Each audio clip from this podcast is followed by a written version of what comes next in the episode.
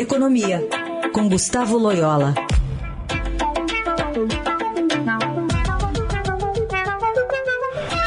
Oi, Loyola, bom dia. Bom dia. Falando um pouquinho sobre Petrobras, né, o assunto dessa semana. Ontem a gente teve o ainda presidente da estatal, Joaquim Silvio Luna, de saída do cargo após ter sido demitido pelo presidente Bolsonaro, dizendo que a petroleira, por lei, não pode fazer política pública com os preços dos combustíveis e menos ainda política partidária. A gente ouve agora um trecho. Tem responsabilidade social? Tem. Pode fazer políticas públicas? Não. Pode fazer política partidária? Muito menos ainda. Então, esse é o que nós temos aí como empresa para cuidar. Não há lugar para aventureiro dentro da empresa hoje. Queria te ouvir sobre esse choque de realidade dado aí pelo ainda presidente da Petrobras, né, numa indireta aí ao, ao presidente, e também da indicação do economista Adriano Pires, aparentemente é, deu um alívio imediato aos investidores ontem, ações fechando em alta. É, o, o, o, o, ex-presidente, né, ainda presidente no final da, do mandato, é, Joaquim Lula, ele está absolutamente correto. É, foram palavras bastante adequadas. É, o, a, a, Petrobras ela não, não, não serve para fazer política partidária nem política pública. Né? O objetivo é, da empresa é dar é, lucros. Né? É, fundamentalmente é esse. Claro, tem outras, outras é, políticas, mas assim, o objetivo é, é empresarial, né? apesar de ser controlada pelo, pelo Estado. Né? E, mas a, a, lembrando que a Petrobras tem uma grande parte do seu capital é, está na mão do setor privado, né? A, a, com relação à indicação do economista Adriano Pires, ela foi muito bem recebida.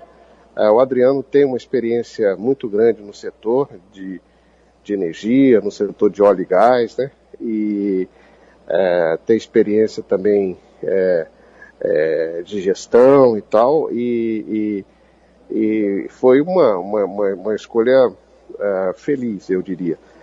Uh, agora, uh, se há alguma expectativa que a política de preço da Petrobras vai mudar, eu acho, é, eu acho muito duvidoso. Eu acho que o, o, Adriano vai continuar com a política correta, que é a de precificar, né?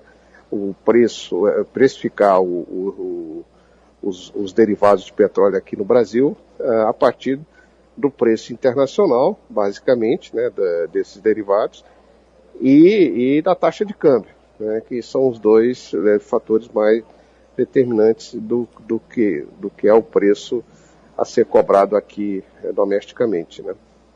Então, agora, Loyola, por um lado, Adriano Pires ele, ele é contra essa, esse tipo de intervenção política, mas ele também tem defendido aquele fundo, criação de um fundo de estabilização de preços e subsídios aí pontuais diante, por exemplo, de situações como a guerra na, na Ucrânia. Como é que você vê esse aspecto que, que desagrada a equipe econômica? Bom, a questão do subsídio, é, sempre vem a pergunta de é, quem paga, né? Como pagar é, numa situação fiscal já bastante complicada.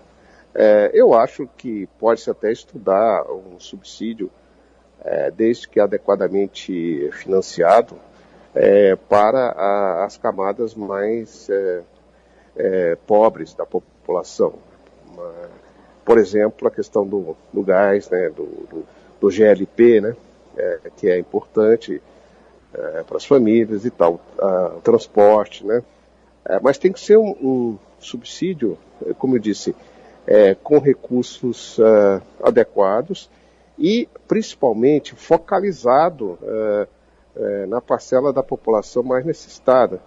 Né? Não, não, faz sentido subsidiar preço de combustível fóssil é, para as pessoas andarem de carro. Né? Então, então, assim, eu acho que é, é, tem, que, tem que ter uma política bastante determinada. Com relação ao, ao Fundo de Estabilização, eu não acho que ele seja hum, assim tão efetivo, tá? Eu, eu, eu acho que ele não dá mais complicação, mais complexidade é, do que provavelmente resultado, tá? Eu acho que é, é, é no final acaba é, tendo também um custo fiscal, né?